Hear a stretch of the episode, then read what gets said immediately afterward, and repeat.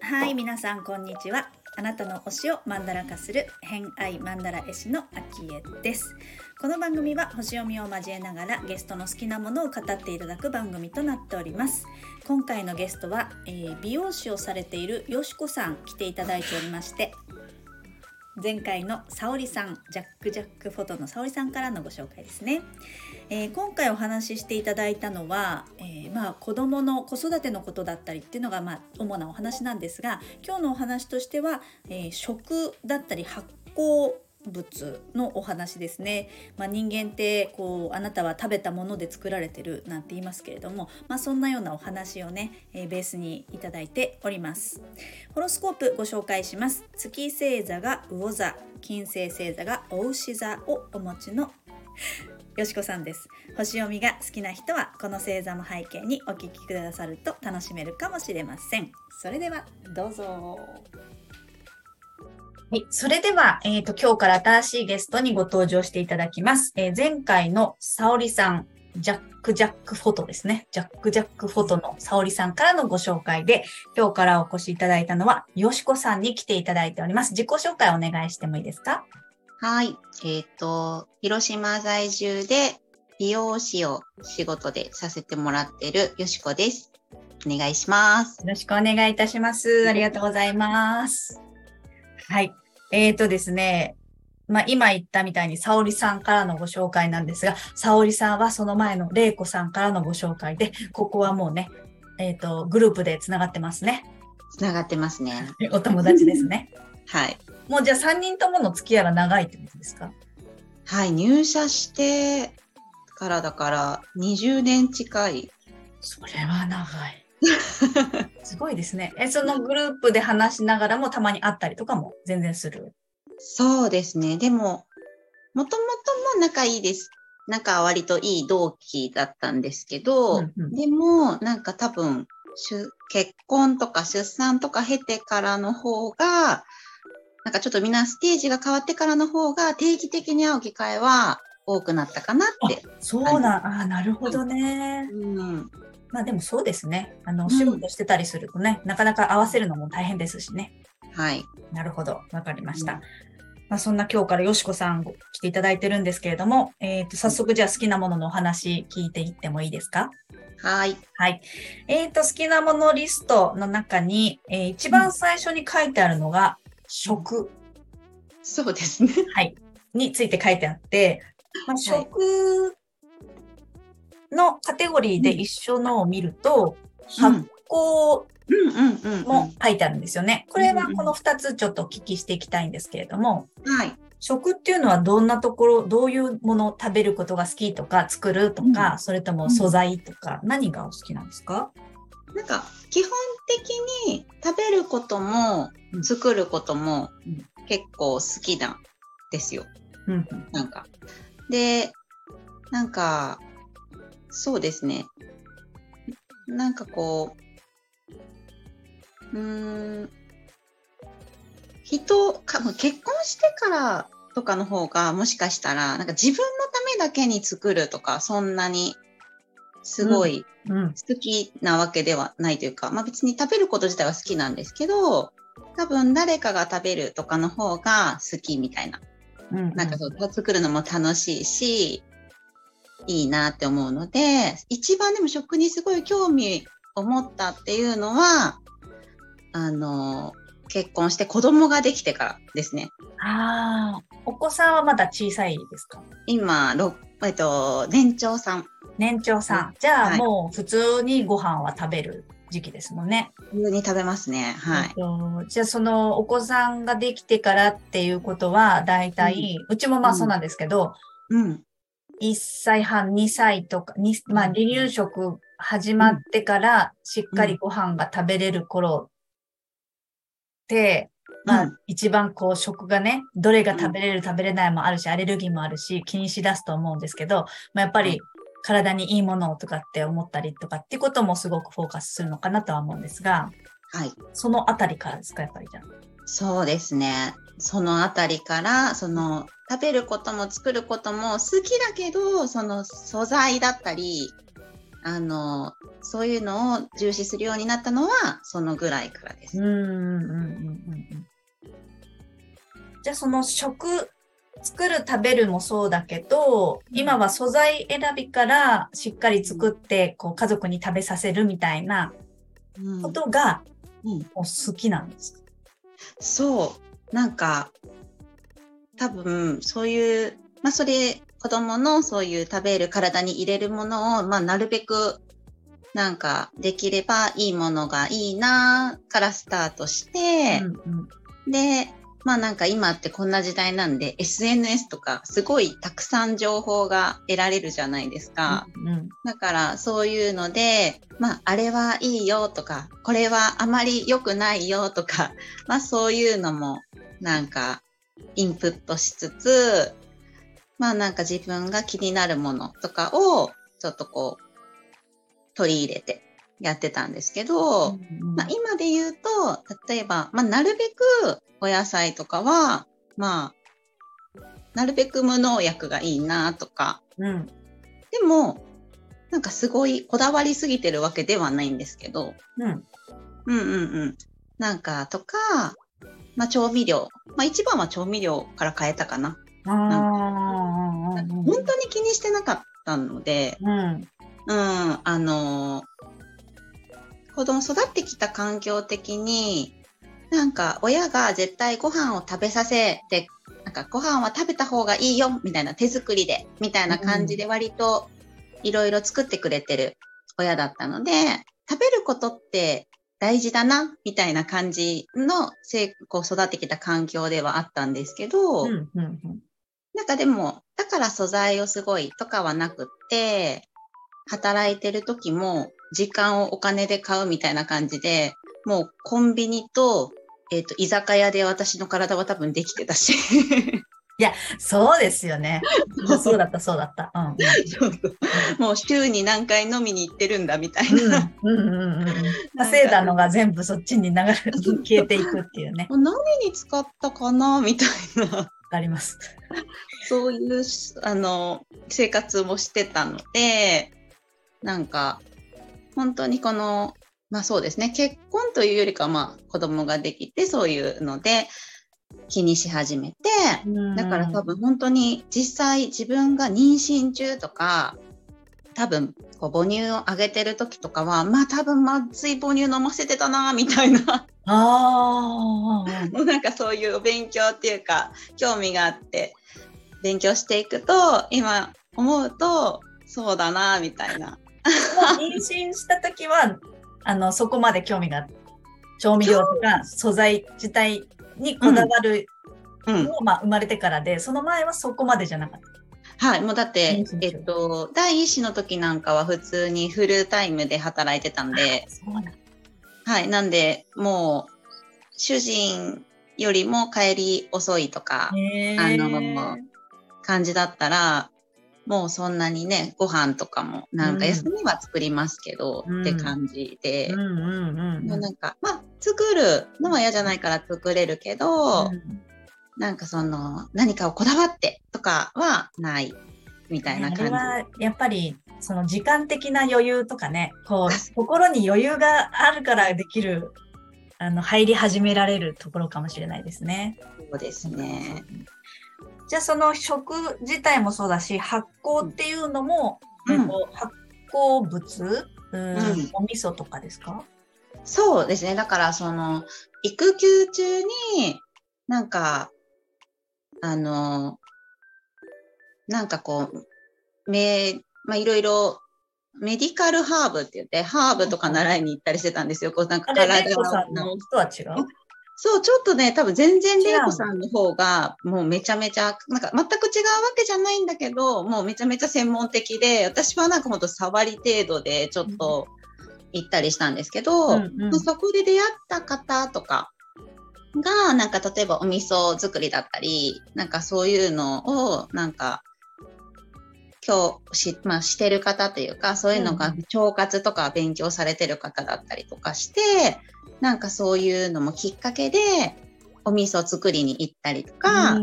梅干し作るワークショップ行ったりとか、なんかその、育休中のお友達となんか梅あのキムチ作りしたりとかみたいな、まあ、そういうなんか会に行くって感じで、うん、なんか学校に関してはなんか私もそんなになんかそういう食を大事にというか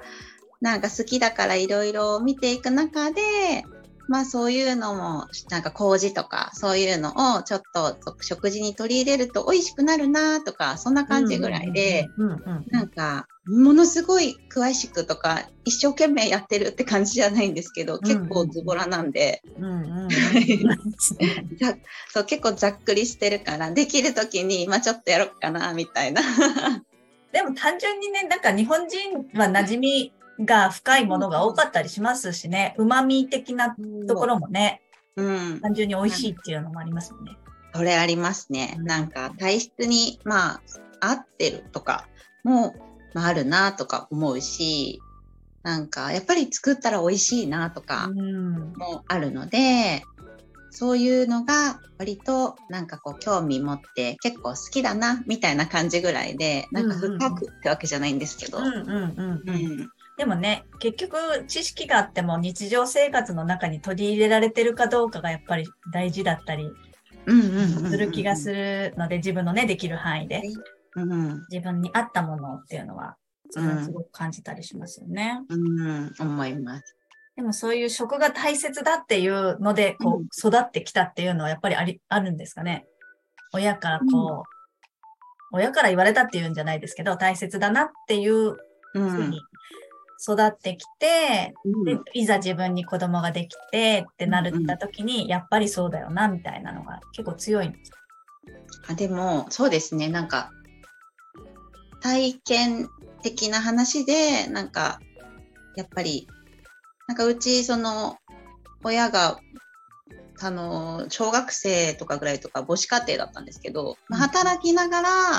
まあ、でもご飯だけは作ってくれるって感じだったんですよ。なんか、別になんかそういう無添加だったりそういうのにこだわってるお母さんってわけではないし外食もするし別にジャンクフード食べないとかではないけど、まあ、作ってくれるからそういうコンビニだったり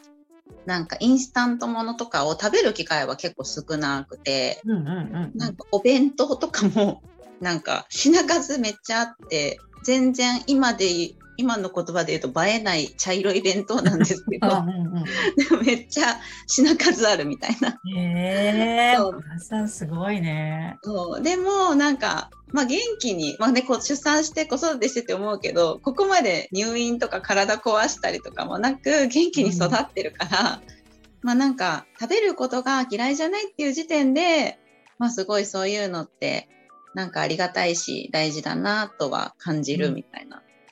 そうですね。うん。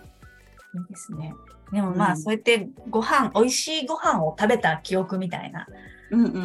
のがね、やっぱりベースにありそうですよね。そうですね。さんすごいな。茶色いのね。茶色かったですよね、でも。茶色いんです。昔そんな映えとか言ってなかったですね。だけど、なんかそれなりに、ね、黄色と緑ととか、あね、あのあるじゃないですか。あるあるなんかちょっと人よりちょっとおばあちゃんみたいな。そうか。でもまあね、数が多いっていうのはすごい、もう今考えたら、私って考えたらすごいことだなって思って、ね、そうですね。実際自分がお弁当ね、作るようになると、いや、すごいなって、すごい。あ、そうか、幼稚園でね、たまに作ったりとかある。あそうそうそうそう、保育園の分なんですけど、作るんですけど、まあ、ほんと月にね、1回とか2回だから頑張って作れるけど、毎日はちょっとな、みたいな。気合い入れて作るですもんね、今ね。明日お弁当だから、みたいな。そう。まあでもそんな大変なものはあんまり作れ、手の込んだものは作れないけど、まあてっていう私の弁当も、なんか茶色めだなって思うんですけど。DNA が受け継がれて いるんですね。そう。し、でもそれだけでもね、うん、あの手作りのものってやっぱり嬉しいし美味しいしね馴染みがあるからそうそうですねなんか勉強していく中でなんかこう人をよくするって書いてなんか食って書くんだよみたいな感じ、まあ、これ造語みたいなんですけど誰かがかなんか考え、多分なんかね、雑誌とかで考えた誰かの造語みたいなんですけど、すごいなんか、うん、そうだな、なんかそうだといいなっていうか、そうだなって思うというか。今、私がそうななりましたけど。もう本当に食べたものでできてるじゃないですか、体って。そうなんかこう、私たちとか含め現代の人って、なんかこう、もうちょっとした不調が当たり前。なんかこう、不調に入らないみたいな。なんかこう、頭痛とか、生理痛とか、なんかそういう肩こりとか、うん、朝起きれないとか、うん、なんかそういうのが、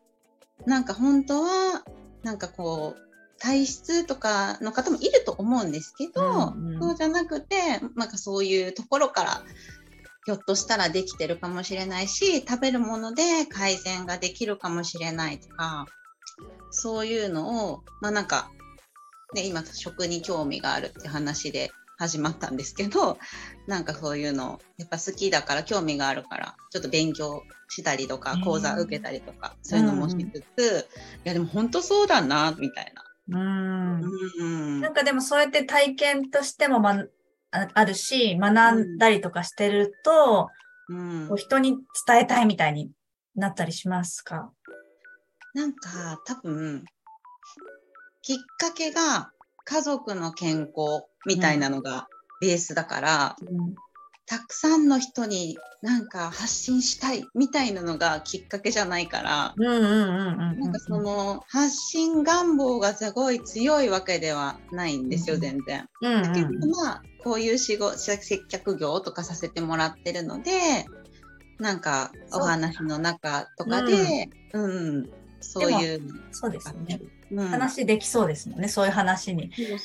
なりそうなりそう。でもなんかお話って求められてたら、なんか有益ですけど、求められてなかったら、何の、なんて言うんですか、利益もないじゃないですか、そのお相手にとってですよ。隙間がね、なかったらそこに入ってこないからね。そうそうそうそう。だから、なんか本当に、例えば職場のことを話してて、まあ、不調があるってなった時に、こういうの聞くんだってとか、まあ、子供ね、子育てしてる、それこそ、その、沙織さんだったり、なんか、玲子さんだったりとかと話して、子供がこうなんだってなった時に、なんかこういうのがいいらしいよ、みたいな話が、なんかそういうのはします。言ってましたよね、沙織さんが。とりあえず、とりあえず玲子ちゃんに聞くとか言って。そう、みんなとりあえずね、そういう LINE のグループで話を、そうそう、なんか教えてくれるって。こんなのいいらしいよみたいな感じで話したりはしますね。なんか、お薬がね、悪いとかじゃ全然ないんですけど、まあ、なるべくね、子供とかだったら、まずは頼らずにちょっと改善したいな、みたいな時とかに、なんかそういう話を、ママ、ママ界隈でしたり、っていうのは、あります。ありますよね。うん、なんか子供って本当にストレートっていうか素直だ、体も素直だから、うん、あの風邪とか、まあ、病気もそうですけど、うん、一気に悪くなるけど、そういうのが一気に良くなるんですよね。うん、そうですね。すごいですよね。うん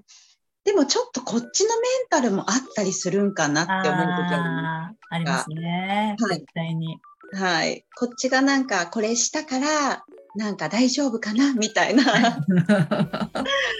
なんかそういうちょっとした安心感とかも。うん、お母さんが大丈夫だから大丈夫って言うから大丈夫みたいなものですよね。うん、そうですそうです。やったことによって。うん、そういうのもなんか多かれ少なかれはあるのかなって思いますね。うん、いやそれはわかるわかる気がします。うん、っていうのある。うんそうそう。あじゃあそういう食べること、食べること、うん、食べるものによって体ができるとか影響があるとか、まあ、うん、いいものを取り入れるとか、うん、いう感じが好きなんですかね。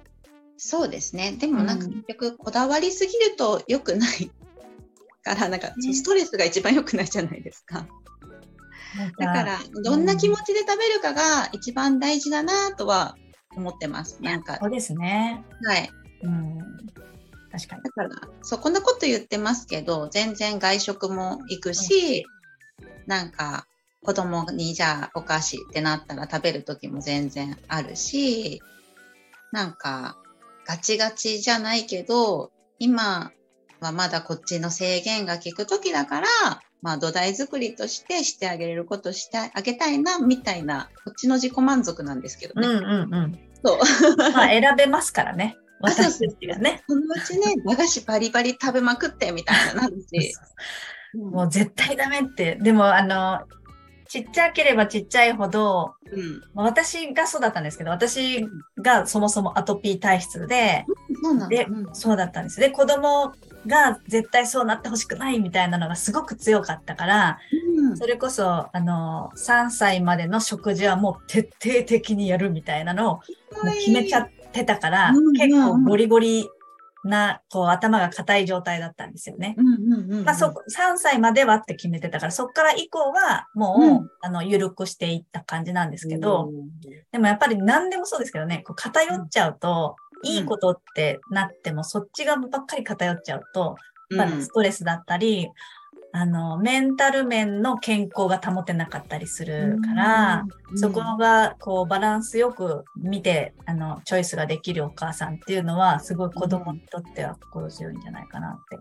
思いますね。ね最初、なんか勉強し始めた時、食べるものないじゃんってなりますもんね。あなりますね。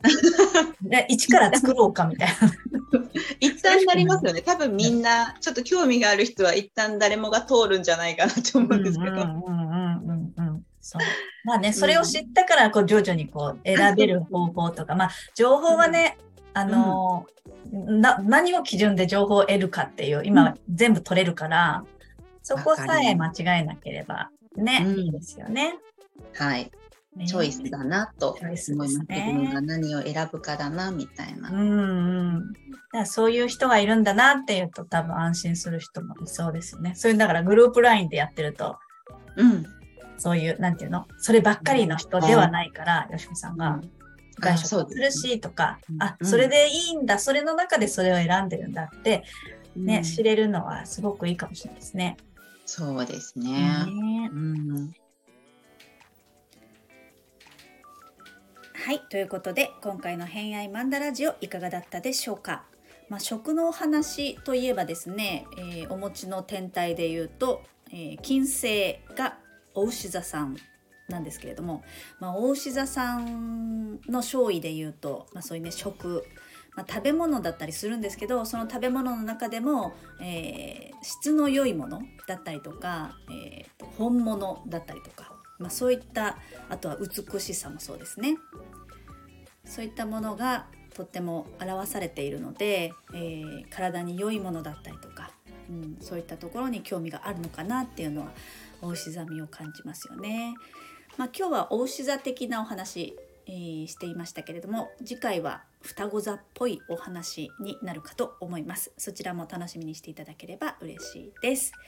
ということで本日もお聴きくださりありがとうございました。今日も良い一日をお過ごしください。偏愛マンダラ絵師の秋江でした。ではまた。